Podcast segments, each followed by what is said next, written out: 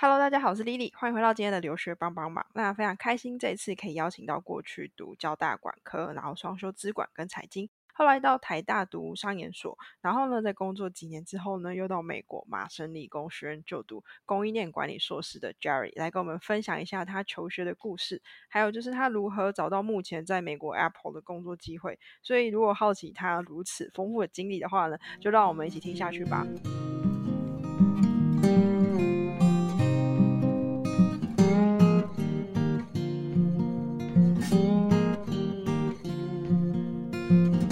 首先的话，先请 Jerry 跟我们的听众打个招呼。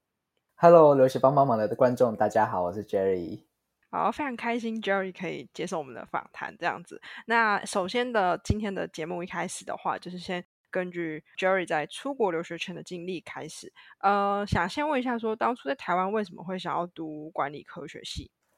哇，这就是要考古了耶！这已经是我上大学应该是二零零九年，距今十一十二年前。对，那时候就是啊，本来是只就是学测，然后那时候想要推台大，推了台大农经系、台大心理系等等的，然后也有推正大。那最后农经放榜，然后没有上，就是被取名没有上，然后后来又考职考，职考又考烂了。简而言之，就是它是一个就是考试之后分发的一个结果，所以。是一二三类都填，然后命运把我安排到管理科学系。OK，那你为什么会想要一二三类都填？那时候我觉得普遍来讲，那个时候的我，还有普遍的社会上都有一点名校的迷思，就觉得应该要读个台台青交城镇。然后其实大方向，为什么长辈们或其他人会有这样想法，也是因为啊，这些名校所谓的名校资源比较多嘛。所以自然而然，我那时候的自己也会想要往名校前去挤。对，了解。那你自己真的到交大去读管科系之后，你自己的感想是什么？然后你那时候为什么还想要双修资管跟财经？嗯，自己到交大之后，我觉得普遍上来讲，同学之间相处跟师长之间相处都蛮和和乐融融的。然后，因为我我只读了交大嘛，虽然我之后有读了台大。会明显感觉得出来，台大的资源还是有比较多一点点，但我不知道在这样子的舒适圈或者是这样子 bubble 里面，跟其他学校比较之下，那我读交大有没有优势？因为毕竟我只读了，我大学就是只读了交大嘛，所以我不知道要怎么样去做这个比较。但是如果说光光从跟交大的大学跟台大的硕士比的话，我觉得台大会多一点点资源。包括就是在那个企呃企业，他们都会跑到校园里面去招募、办征才说明会这种，然后普普通的时候，西班也会帮忙宣传一些企业实习的机会，或者是跟企业做一些 project 的机会。嗯哼，了解。对，确实可能不同学校资源会有一些不一样。可是那管理科学系这个系，主要跟比如说我们可能一般常听到气管系，这个差异在哪里？哦，这个是一个非常好的问题。你有没有觉得听管理科学听起来比较微一点？对，就是我想说，它跟科学是不是可能跟工程有关系？对，它其实很妙。这个系在好像在我爸妈那个年代以前，都是二类组的科系，就是就是基一 even 就是在考联考或所谓职考都要采就是物理化学这种。对，那他在最早以前，管理科学 （management science） 这个在美国是一门就是要算最佳解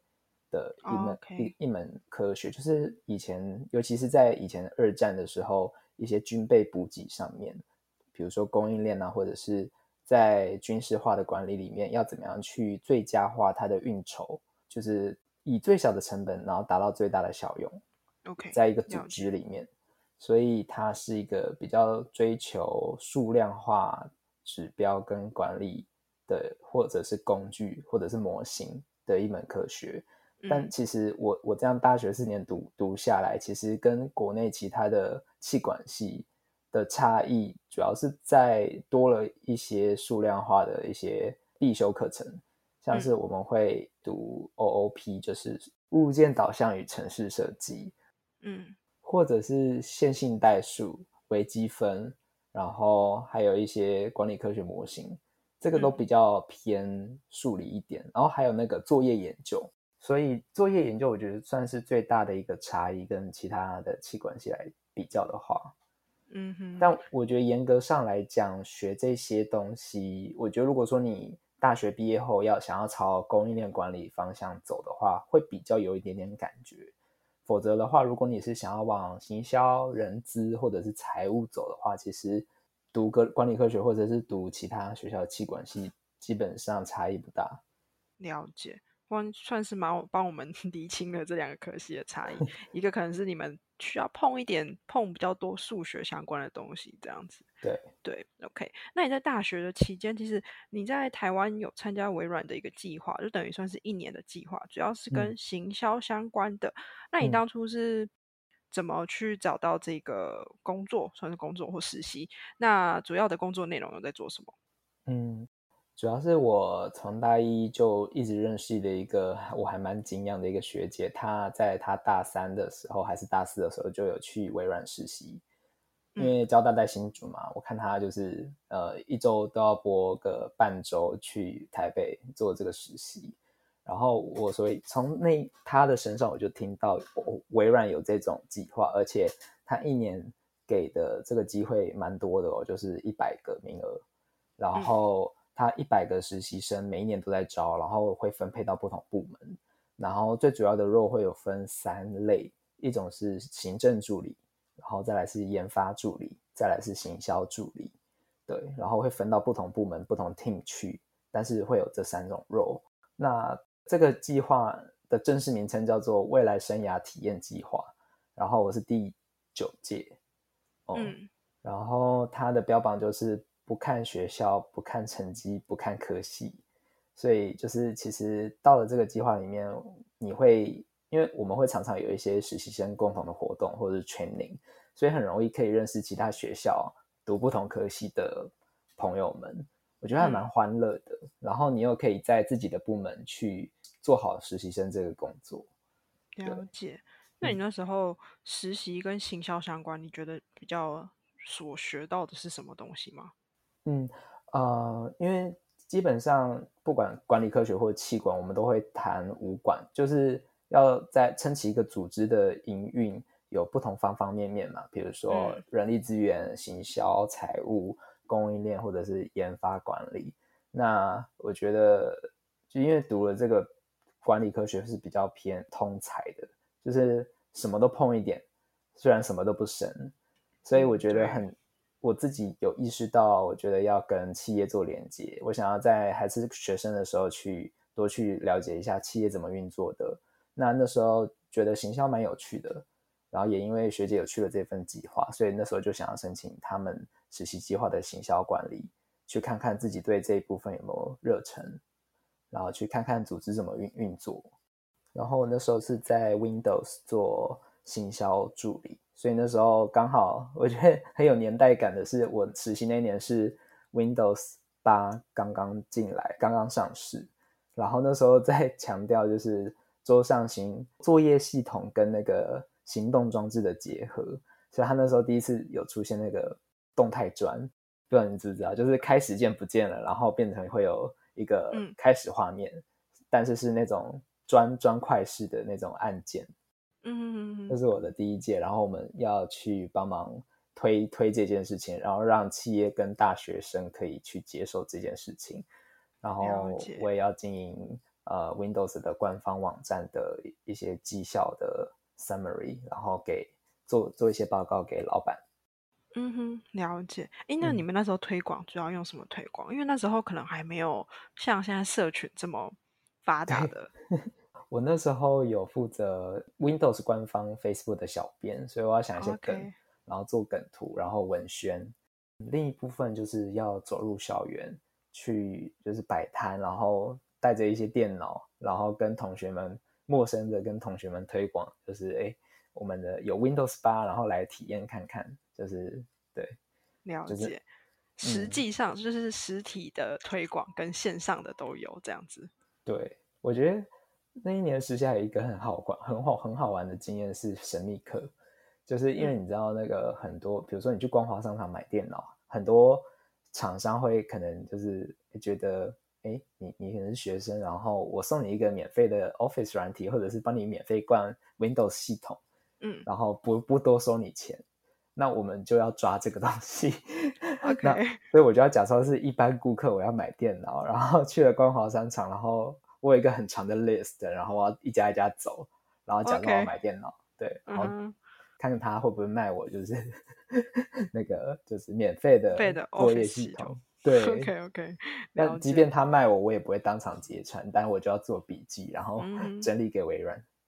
了解，我觉得这工作蛮像卧底的工作，对蛮蛮有趣的啦。应该就是不是很常让人家可以接触到，或是容易接触到这样的工作，这样对。对，好，那再来的话就 是说呢，那你大学就是毕业之后就到台大商学研究所，那这个商学研究所跟你过去的大学所学有什么差异吗？就是之前可能就是像你讲的，可能多一些数学的东西，可是现在商学研究所的主要在学什么？嗯，我觉得研究所的这个 training 比较偏个案的 training。大学的时嗯候，很多基础科学，像是经济管理、会计、微积分，或者是基础的写程式的这些课程，然后比较少就是用企业个案来跟我们讲解，就是组织的，就是去剖析组织的每个在每个阶段遇到的状况，或者是窘境，然后做一些分析。但台大商研所就很强调就是个案的教学，就是据说有一群教授在我们入学前几年去，还去那个哈佛商学院取经，去那边体验就是个案式教学是怎么样，然后就把这样子的经验带回来台大商研所，然后就用这样子一套教学的方式教学生。OK，了解。嗯那除了你说到的，就是这种呃 training 跟过去可能比较不一样，那你觉得就是在读完这个商学研究所之后，你觉得人脉上还有知识上面有什么收获吗？因为呃，你的同学的背景都是这样子的。哦，我觉得他在录取的时候有尽量 diversify 我们同学们不同的背景，像我的好朋友就有读呃医检系，或者是电机系，或者是生科系的，但是也有一些大学是读会计啊，或者是企管的，我觉得是一半一半，有有相关跟没相关是一半一半。那主要他们录取的看的应该是我们为什么想要读研究所，然后他我们觉得读完了这个研究所对就是我的生涯规划有什么帮助？对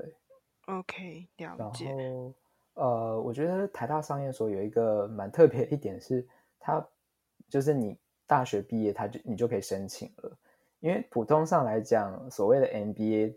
尤其是美国的 MBA，大家都会觉得，哎，你要有三到五年工作经验，你才可以申请。嗯对，然后同那个平均同学的年龄应该大概是二五、二六、二七岁。嗯，但是我们台大商研所大概就平均年龄是二三、二四，就是很多都是大学毕业就直接来。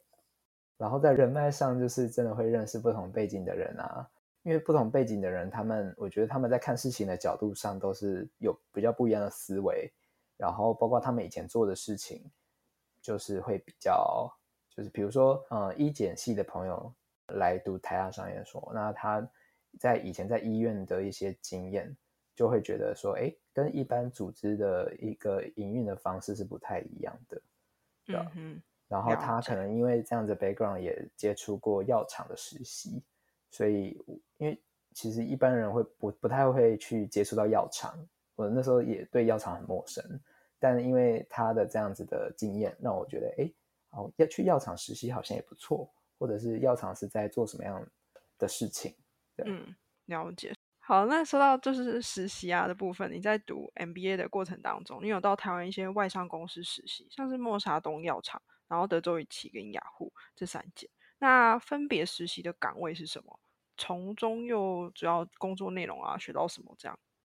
嗯，因为我觉得刚刚其实也有提到一点，就是说，因为我就是读管理，然后跟管跟管理学有不同面向，所以我觉得我想要在我真正毕业要选一个方向去迈进之前，我想要去多尝试不同的面向。这就是为什么我在台湾微软做了一年行销的实习之后，等到我读了台大商研所，我又去接了另外三个不同的实习。那在美商默沙东药厂是做财务规划，然后在德州仪器是做供应链里面的 business planning，就是算是业务规划的一个 team。然后在雅虎是做行销实习生，但是他的行销是偏呃专案管理或者是 product management。我会跟就是雅虎里面的软体工程师，然后去开发一个产品。那我主要负责是要去做一个上市计划。嗯，对，了解。那你自己从这三个不同面向的实习，还有包含微软之前的工作，你从这些实习中才发现到自己对供应链管理比较有兴趣吗？还是说你是怎么发现自己嗯可能比较不喜欢呃哪一个面向，比较喜欢供应链管理之类的？对，我觉得就是幸好我有就是去尝试不同的面向，然后发现我是对行销有兴趣，然后供应链也有兴趣。但是对财务就比较没有兴趣，呃，这个对财务比较没有兴趣。其实我在大学的时候去双修资讯与财经管理学系，其实我就有一点点发觉了，就是因为以前会觉得说，哎，理财啊，财务规划好像很很 fancy，或者是觉得很实用，所以就是哦，刚刚就是解答了刚刚为什么我说要双主修啊，资讯与财经管理学系，而且又。呃，管理科学系跟资财系的那个 overlapping 的学分很多，所以其实不用多修太多学分就可以拿到双主修的学位。OK，然后对，但那时候就是觉得自己好像有一点点不是那么确定，真的我对这个很有兴趣，所以在研究所的时候，在默沙东药厂，我又去做了一个 corporate finance 的一个实习。那实习完真的是确定，嗯，真的没有兴趣。对，OK，，我觉得对啊，幸好有试过，然后就知道什么东西喜欢，什么东西不喜欢。然后到最后商研所毕业的时候，是其实是在行销跟供应链在选嘛。但我觉得那时候自己有点肤浅，就是选的方向，我会觉得说供应链好像是比较，呃，至少在我应届毕业生的同才们是的间的讨。我们学同学之间的讨论是比较声量比较小的，好像比较没有什么人选供应链这条路，然后大家都是一窝蜂想要去找行销的缺，然后会觉得说行销好像是呃很多不同，尽管你不是读管理，可是你有你有热忱或者是你有相关的背景产业知识的话，你好像其他科系的同学们也很容易跳进来。对，好像不需要什么特别的门槛，你也不需要读气管系，你就可以去做行销。然后它的经主要是经验的累积、产业的了解，去堆积成一个行销人的一个嗯专业。嗯，但是供应链的话，好像比较少跨科系的同学们来抢工作。然后嗯，感觉也碰到偏，就是听起来感觉也碰到比较多数学，所以在。对啊，也确实就是在供应链的范畴里面有很多模型啊、最佳解啊，或者是数量化的指标，去帮助我们做企企业的一个决定。对，所以会觉得供应链在职能发展上好像会比较有一点点进入门槛，然后也比较呃需求上来讲，在就业市场的需求上来讲也比较呃少。对。所以，如果我说我想要 target 大公司，我想要进大公司的话，我觉得走供应链会比较容易进得去大公司，嗯，然后薪水可能又比较好，因为你看那么多人想要去做行销，那企业就也不用给那么好的薪水啊。但如果说 供应链比较少人想做的话，那他可能薪水就比较好吧，然后又比较容容易进大公司。我觉得 那这这是那时候比较肤浅的想法。那到最后，因为用用了这个策略之后，也确实拿到了 PNG 宝桥的一个供应链的一个 offer。嗯哼。但如果我说我当时候是申请行销的话，我觉得我可能也不会录取 PNG。对，嗯，了解。算我觉得你可能对于整个职业规划或者是市场的方向看得非常的清楚啦，就是很清楚知道说。哪个是优势，哪个是劣势？这样子，对，确实是行销真的可能跨领域的人比较多，就是比较会能像你讲的，可能薪水没有那么高，想进大公司可能比较困难之类的。对，那你毕业之后，就是台大的商业所毕业之后，你有到惠普企业工作一年的时间，就是真的是正职的工作。你前面就是那么多的实习，然后总算进入一个正职的工作，可以跟我们分享一下这份工作的内容主要是在干嘛吗？嗯，我觉得 HP，我觉得这份机会真的是很不错，因为 HP 在十几二十年前从美国的总部切一半放在台湾，这是什么意思呢？就是。我做的我在 HP 做我在 HP 做的事情，不是在对接台湾的市场，不是在卖我们的产品给台湾，嗯，而是我就是等于就是人是总部的人，但是我我做的是全球的事情，但我人是在台湾，嗯，然后我觉得这样子的格局跟角度是比较不一样，就是我看到的是全球的事情，然后我每一周我都需需要跟地球上另外四个 team 开会。就是美洲区、亚太区、欧洲区，还有就是全球总部在呃供应链全球总部在那个 Houston，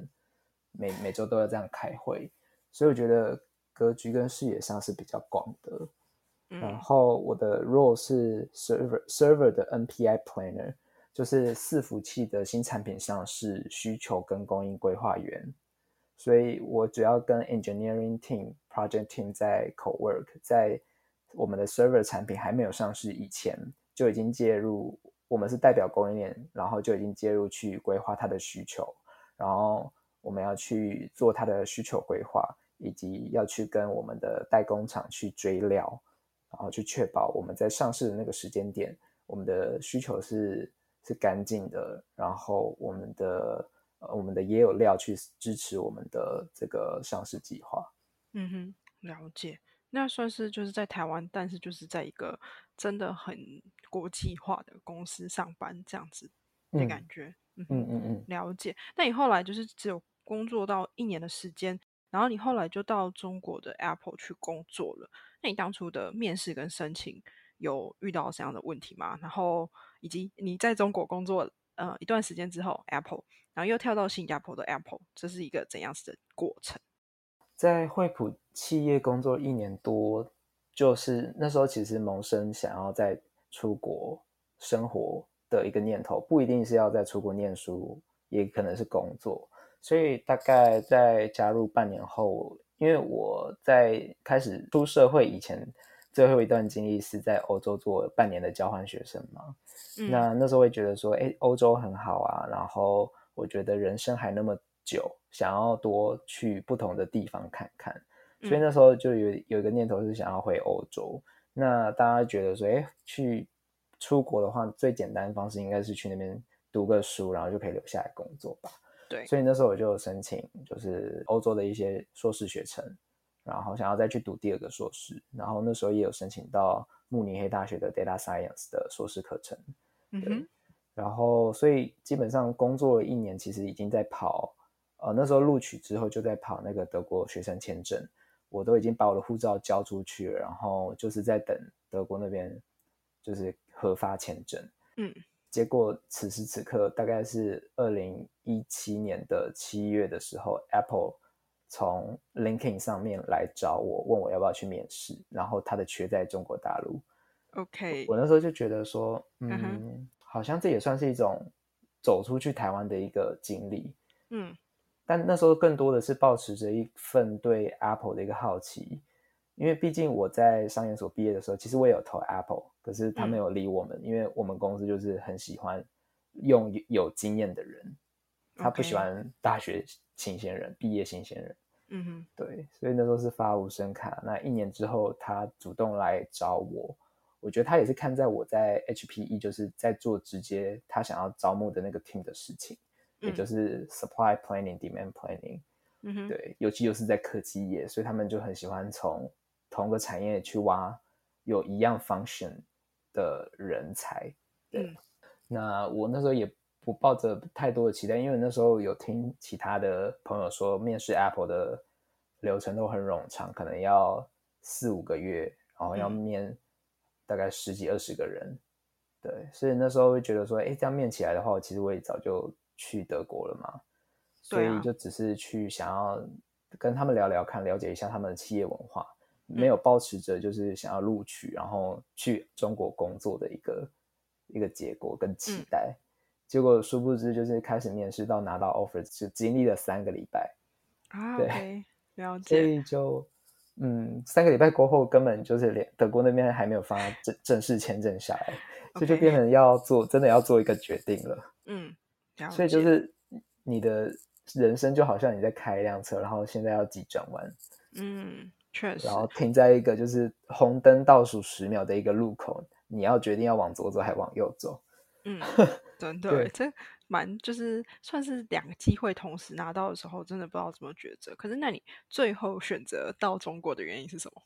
嗯，就第一就觉得说，嗯，如果去欧洲留学毕业，还是想要找一个很好的公司去工作嘛。然后，那 Apple 就是一个很好的公司啊。然后，第二个就是说，我觉得还是想要一个海外的经验。那尽管这个海外经验不是。那时候想的去欧洲，但是去中国大陆也是一个海外经验，我不介意。对，所以最后还是就是去了中国大陆的 Apple。OK，对，就是因为你可能最终的目的都是到大的公司上班，但你已经先拿到了，所以可能就可以先不用去读书这样子。嗯，对。那你后来就是从中国的 Apple 又是调到新加坡吗？还是是你自己申请的，还是说公司帮你派的？对我自己申请的，因为我们这个部门是在全球有五个 office，所以我是在从中国的这个 office 转到新加坡 office，中间也是需要重新面试，可是这个重新面试就没有太刁难，就是主要是聊天。OK，然后本身新加坡就比较对外籍劳工是开放的态度，就一间新加坡的企业可以雇佣大概五十 percent 那么多的外国人。对所以我觉得新加坡整体的就业机会来讲是比较 diversified 的，就是你的同事会呃是不同人种、不同国籍、不同文化，还有不同价值观。然后也因为这样子，国际的人才都跑到新加坡来竞争，所以就是竞争程度也蛮强的。你也会淬炼出比较不一样的一个职场上的一个生存力吧。对，就是就是可能会让自己。比较更有竞争力一点。那你刚刚才有提到，就是关于面试的部分，因为第二次从中国到新加坡就算是内转的感觉了，比较没有那么压力。那第一次面试的时候，你自己是怎么准备的吗？就是面中国这个 Apple 的工作的时候。嗯，我觉得在准备任何的 interview，我觉得都要以客人的角度出发，就是说今天这间公司这个 team 在招募人才。他想要什么样的人才？我要先从这点去剖析跟观察，所以我那时候是先去找他这个 job 的 job description，然后去一一点一点看他要什么样的特质跟 skill set，然后知道之后，比如说有 A B C D E 这五个特质或者是 skill sets，然后我就是去反观我的履历上，我要怎么样从我以前的履历，因为我以前又做过财务，又做过行销。然后还读过硕士跟学士，嗯，然后又双主修过，然后还出国过，所以不同面向的这些经验，我要怎么去挑他要的重点，在短短的三十分钟面试去 maximize 我这些重点，嗯，对所以我觉得是这样子的准备角度，然后也因为他找的这个 team 就是刚好我在 HPE 的这个 team 很直接、很相关的一个经验。就是在做 demand planning、supply planning，所以基本上我只要好好的把我在 HPE 工作的内容讲好，我觉得基基本上不太有大的问题。嗯，对。但是 Apple 还有就是个案的面试，我觉得这是比较有挑战性的，就是他会给我们一个用 Excel 发一个个案给我们，然后我们要在我们只有两三天的时间。去准备 PPT，然后要 present 供应链管理里面的一个个案研究。OK，了解。那你那时候怎么针对这个个案研究去做发挥？嗯，我觉得其实基本上就是正常发挥，因为刚好我在 HP 就做类似的事情嘛，所以 OK，基本上有点算是如鱼得水。但是我觉得不只是回答问题而已，我那时候还。帮自己安插了加分题，就是我可以用正常思路跟逻辑去解这样子的问题，但是我又用 Excel 的求最佳解的一个功能去证明说，我这样的思路如果用 Excel 的求最佳解的函式套件的话，一样也可以得到一样的结果，然后去证明说，哎，我的 Excel 很厉害哦。对，OK OK，了解。就是除了把正常你会做的事情之外，然后又帮自己加分一下啦，会让你在跟其他面试者来讲比较脱颖而出的感觉。嗯嗯嗯，因为那时候面完的时候，我就是面试的那个算是大老板，就直接讲 impressive，所以就觉得面完的当下。对，好的 sign 就是说，哎，觉得会上这种感觉。对，就是我觉得走出那那天走出苹果办公室，我就觉得应该已已经是录取了，满脸春风这样。对，OK，了解。对，确实就是面从面试当中，其实我觉得自己去参加面试，大概也可以知道会不会上啦。对，那你确实后来就是也在苹果工作了很蛮长一段时间的。那其实你已经就像你讲的，你已经到一个很好的公司，确实就是也是你想要进的公司。那你怎么会就是在业界跑跳一阵之后，想说再回去读个硕士？你那时候都已经放弃慕尼黑大学的硕士。对，耶，我觉得就像刚刚讲的，就是人生一百年，就是说长不长，说短不短，然后想要去世界那么大，想要多去看看世界。所以觉得亚洲待久了，然后我觉得可以换换环境，然后去可能去美国啊，对，嗯，那为什么就是想要选美国了？这次没有想要回到欧洲吗？因为欧洲其实你也生活过啦，我我就已经待过半年了，所以 OK，如果时间有限的话，我是那种想要充分利用资源跟经验的人，嗯，所以就是想，哎，美国还没有去过，那就去美国吧，然后。所以那时候的路有几个，就是因为 Apple 刚好是美国公司嘛，所以即便我没有去跑去念第二个硕士，我也可能可以透过内部轮调再调到美国去，这是有可能的。对，那你怎么没有做 这件事情？因为觉得说，再来 另外一点就是觉得，哎，在 Apple 工作好累哦，然后觉得 OK，好想再回去当学生了，该有多好，然后又会觉得说。我就试试看吧，申请一些就是越级打怪的学校，常春藤名校、哈佛、斯坦福、MIT，然后看看自己有没有机会摸得到边。然后就我觉得一样的问题，如果问你的话，如果人生有一个机机会，你可以去读个常春藤名校，你会不会想要去？尽管你你对，尽管你已经不需要了，你已经在大公司，你已经在世界上最好的大公司上班了，你也会想要去探探这个世界嘛？嗯。对啊，所以那时候是保持着一个丢出去有就有，没有也没关系的一个心态去丢这些梦幻学校。那就那么刚好，就是这些梦幻学校只有 MIT 的这个供应链管理硕士要我而已，其他都打枪我。可是我觉得你的经历很丰富啊，就是为什么其你觉得其他学校会打枪你，然后又为什么只有 MIT 会想要录取你的关键是什么？我觉得关键还是。直接相关的经验呢？因为我其他哈佛啊，包括 MIT 的其他的科系啊，Berkeley 还有 Stanford，我是申请 Computational Science 啊，OK，就是比较 hardcore 一点，就是可能真的要写程式啊，要做就是比较学术相关的事情。对，那基本上因为我我沾得到边的，就是我大学的时候有双修资管，嗯。对，然后又是呃，出社会之后都在科技公司，那我觉得这算还是算是弱弱连接，因为基本上这种常春藤名校申请这些科技的都是大学就是直接读 computer science 或者是数学系，嗯哼，然后他有非常多的研究，他可能已经发表过期刊了，对，OK，所以基本上我是没有什么竞争优势的，嗯哼，那。刚好 MIT 的这个 supply chain management 就是，我觉得只要又又因为我已经在 Apple 工作了四年，然后还在中国的 Apple 跟新加坡 Apple 工作过，然后基本上我大学成绩也不不差，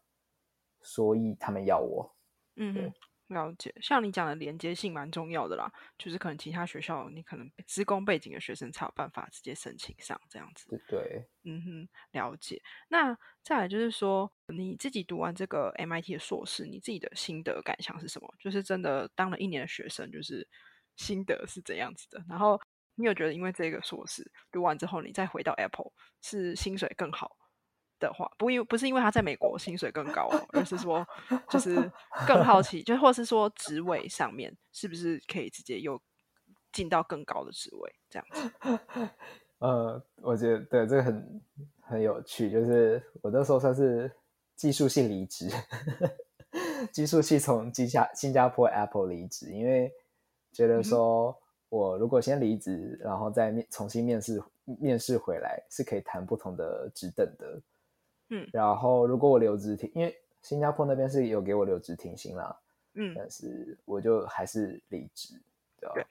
那再一个考量是说，因为美国如果是你新面试进来，你都会有 sign on bonus，嗯哼，那那基本上我的 sign on bonus 最后拿到的这个金额已经是我可以 cover 我 MIT 学费的七八成了，OK，所以比庞很庞很庞大的一个。奖金，嗯哼。那如果我说我当初选择在新加坡留职停薪的话，我是没有这个奖金的，而且我我我回去一定是卡在同一个职等。哦，OK，了解。那我去读了 MIT 之后，确实因为在我们美国这边不乏有一些就是类似的名校或者是常春藤名校的同事们，可是我觉得我的优势是因为我在。中国跟新加坡的同一个部门已经有一些经验了，所以我可以把不同的角度带到总部去，所以比较不会是 MIT 的这个硕士给我的一个优势。了解，但是我觉得是给我一个算是跟别人一样的起跑点吧。嗯，就是在美国，身为外国人想要有一份美国的工作的同样的起跑起跑点，因为我们读完了美国的硕士之后会有 OPT 嘛。你可以合法在美国，就是至多有三年的一个工作的一个权利。然后在这中间，如果你的雇主是愿意帮你抽 H1B 的话，或者是办绿卡的话，那你就是可以 even 永久留下来美国工作。嗯哼，对，了解。我等于就是说我到了美国之后，我可以不一定要回 Apple 啊，我可以投 Google 啊，或者是其他其他公司，所以。不会，就是在回去 Apple 这段期间，我不会让他们觉得说我一定是要回去 Apple，然后我就被他们吃死死的。我可以就是算是哎，我也可以看看其他的工作机会啊，这样。对，算是给自己一个新的起跑点了，就是对，嗯，重新开始这样子啊。对。对。可是你那后来就是说，哎，毕业之后，就是为什么会？想回到 Apple，你那时候试着申请过其他，像是你提到的，可能 Google 啊，一些其他的 Meta 大公司之类的吧？嗯，呃，就从以前到现在，我是一个果粉。那我觉得，对啊，就是如果你要我在在 Apple 做行销，甚至在做财务，我都 OK。那我觉得基本上我是对工作比较不会追求我要做什么的人。但是如果说我在一间我喜欢的公司工作，我就会有成就感。嗯，了解。回到美国的 Apple 工作，算是一个热情吧，就是对这间公司的热情这样子。对，然后就是时光回到我已经在 MIT 开学后三个月，然后那时候其实每年秋天都会有校招，就是一些科技大公司都会来学校，然后就是提前面试，提前给你 offer。你拿到 offer 之后，就可以比较心安的，就是去度过剩下的毕业前的时光。嗯，对，所以那时候就是想说，想要先把工作这件事情定下来，所以那时候有投 Google、Microsoft、Amazon、Apple，因为基本上就只有这些大公司有提供这种比较早的 offer 的机会。嗯，然后我觉得 Microsoft 我们这一届不知道为什么没有人被邀请到面试。对，我觉得可能是内定了。然后，Google 的话，后来才知道，Google 是没有所谓的校招，所以他们就是都是那种有了缺，然后才开出来，然后才招，然后你拿了 offer offer，你就要赶快去，他们不会等我到毕业。所以 Google 是没有考虑的，然后 Facebook 也是，Meta 也是，然后 Amazon 我有投，但是因为那时候已经进入到面试的尾声，跟 Apple 啦，然后也后来也比较就已经拿到工作 offer 了，然后 Amazon 就没有继续他的面试流程。嗯，了解。所以，嗯，就是回到自己熟悉的老地方嘛，就是公司这样子。对对，嗯，而且你自己有讲到你自己是国分，所以也对于一个公司的热情越高的话，你可能就是工作起来会比较开心跟成就感这样子。对，嗯，没好，。那你自己待下来的感觉是怎样？就是说，哎，你一直以来就是在美商工作，那真的到美国去之后，你觉得，嗯，有什么不一样的地方吗？嗯，对啊，像你所说的，就是包含实习，我在六家不同的美商工作过。我觉得幸好也是在美商工作过，然后我对这个文化都蛮熟悉的，就是比较美商大方向来讲，就是责任制，然后会比较开放，可以比较开放的去跟不同职级的人、一些前辈讨论事情，比较没有那么的阶级化。然后嗯比较包容不同的价值观。那美国其实基本上就是这样子的文化，包含我在 MIT 读书的时候，班上就有很多国际学生，然后我很 enjoy 就是跟这些来自不同文化背景的人相处，学习他们的经验，就是透过他们的经验分享，让我去看到世界上另外一个角落是我没有想象过或不曾知道过的一些生活方式或文化，对吧、嗯？我觉得这对我长期来讲都会有一种一直在淬炼自己的包容力跟创造力的一个感觉，因为你要如何创新，你很多时候是因为你有不同的思想跟文化价值观的激荡，你才会有创造力跟创新力。所以我觉得这个对我软实力上面是有一些提升的。嗯哼，然后到了美国之后，我觉得跟呃中国跟新加坡最不同的地方就是比较美国这边会比较重视生活啦，嗯哼，就是所谓的 work-life balance。因为 简单来讲，一整体亚洲是比较奴的。OK。可是你到时新嗯加坡的时候，你刚才有提到新加坡其实蛮多不同文化背景的人，嗯，也会这么努吗？也对，是的，因为新加坡就是一个拼的你死我活，我就是要有 performance，我就是要干掉别人的那种感觉。我记得我之前看过一个排行榜，就是什么国际人才的竞争度的排行榜，嗯然后新加坡是第一名，全世界第一名，就是你就知道它的竞争多强。就是中国大陆所谓的内卷，你有听过吗？有听过，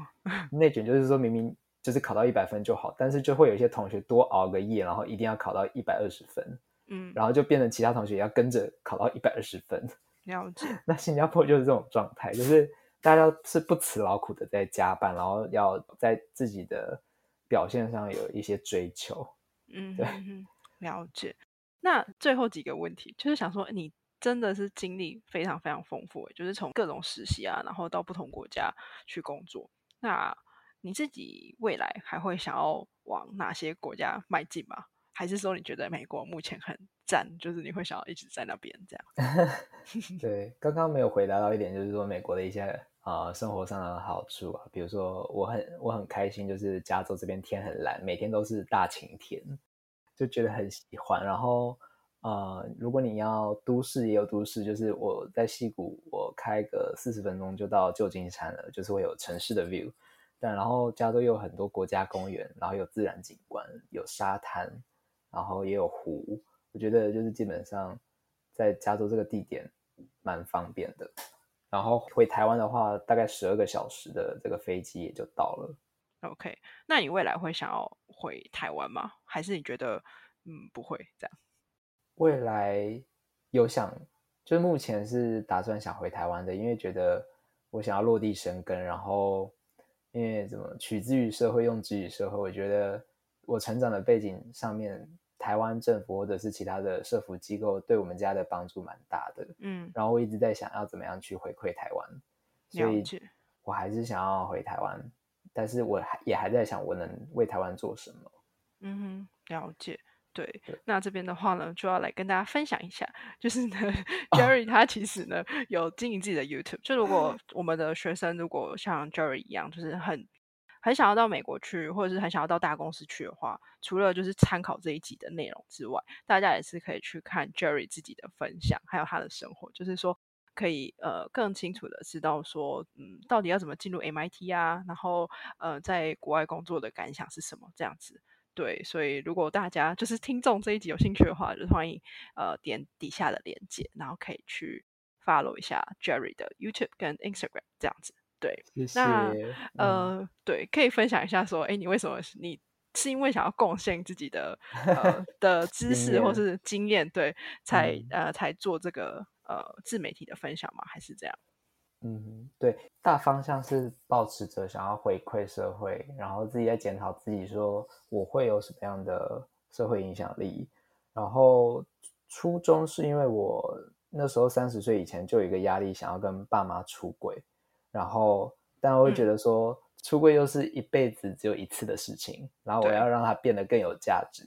所以嗯我就请朋友或者是我我弟弟录嗯。下来，然后就是录下亲友们的第一反应，跟我爸妈分别的第一啊反应。，OK，嗯，然后就是因为你录下来之后，你就要找一个平台去给大家看嘛，所以就嗯是放在 YouTube YouTube 上。OK，然后想要做这件事情，就是说，呃，我想要让呃爸妈那个年代的人去看一下，就是说，因为我不只是跟爸妈出轨，我在那个影片里面有包含跟我三十几个我这一辈的同学或朋友们出轨，嗯。然后基本上每个人都是觉得这没什么啊、我早就知道了，或者是为什么需要 有为为什么需要讲这件事情，对啊，但我相信这个是在我们的舒适圈或者是我们的同温层一个很正常的状态。可是对老一辈来讲，他们不认为这个是一个常态，他们可能也无法想象我们同学同才之间是这样子的互动。所以透过就是三十个朋友的这个互动，我想要让比较年长一辈的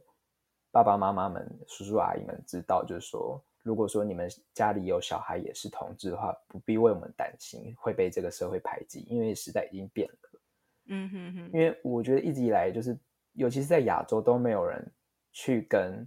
老一辈去沟通这件事情，我们都还是只活在自己的同温层。然后一旦小孩子出柜了，然后其实可能很多时候爸妈就入柜了，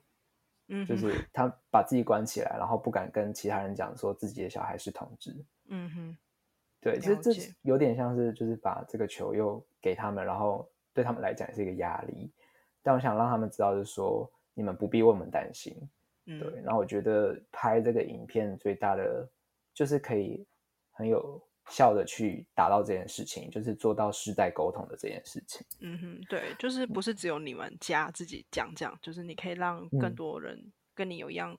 困扰嘛，或是问题的人可以去知嗯道说，哎、原来有人这样解决过这种方法，然后他可以，也许可以跟你有有一样的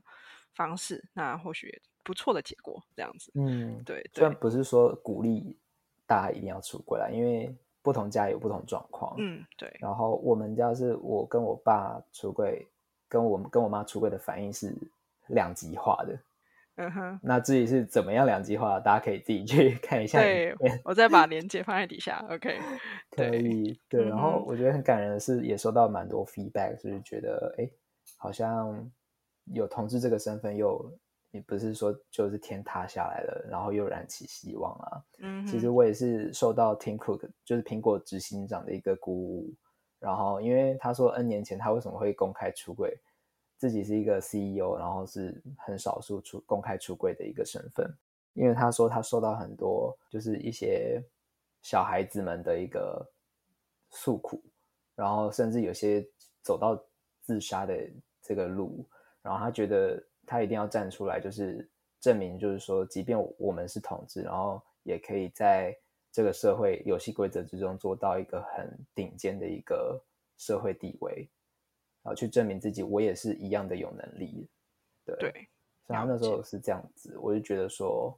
对啊我想要就是为这社会尽一份这样子的心力，尤其是在嗯亚洲，还没有比较没有人在做时代沟通这件事情。然后又因为就是有了这个念头，然后 po 到 po 到了 YouTube 上面，然后又会觉得说，哎，我的 YouTube 不能只有一个出柜影片啊，那我还能那我还能做什么呢？就是所以才慢慢发展出我的频道的主轴，就是有分美商的职涯，还有呃学习成长以及那个海漂经验的分享。对，就是会慢慢的试出一些在中国工作、新加坡工作跟美国生活的一些经验，还有在 MIT 的。呃，一些点点滴滴，然后怎么样去准备申请研究所啊？或者是你在面试上有有什么面试技巧？履历怎么修？或者是在戏谷科技公司的采访这样嗯，非常期待就是 Jerry 的这些影片的试出。好，那今天的访谈就这边喽，谢谢 Jerry，谢谢，非常谢谢。